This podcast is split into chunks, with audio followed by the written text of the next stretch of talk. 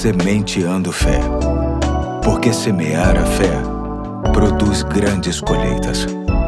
Olá, aqui é o pastor Eduardo. Hoje é terça-feira, dia 14 de março de 2023, e me alegra demais saber que posso contar com você nesta nova série de mensagens que vou chamar de É Fé que Não Acaba Mais. Uma série que visa deixar mais claro ainda o que significa a expressão fé e o que significa ter fé.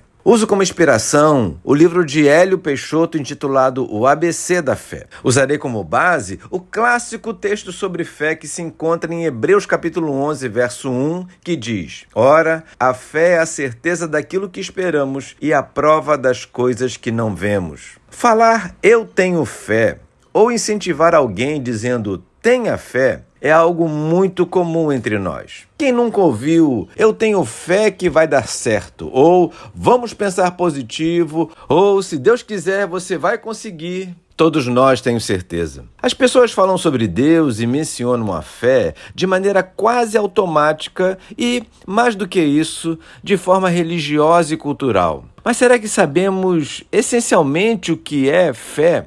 Espero, através desta série, fortalecer ainda mais o nosso conhecimento sobre esta experiência que vivenciamos a cada dia. A princípio, vale entender que ela é muito mais do que uma tentativa ou uma esperança que as coisas melhorem. Não adianta ter fé simplesmente por ter sem um fundamento real. Tudo porque a fé precisa estar amparada em algo firme e absolutamente verdadeiro, e a isso chamamos de palavra de Deus, a Bíblia Sagrada. Muitas coisas concorrem com a Bíblia, mas, embora algumas delas possam parecer eficazes em determinados momentos, Apenas o que Deus disse e registrou em Sua palavra realmente liberta, transforma, cura, restaura e salva, ou seja, somente o que Deus disse resolve. É por isso que precisamos conhecer cada vez mais os fundamentos da fé, sobre os quais nossa vida terá condições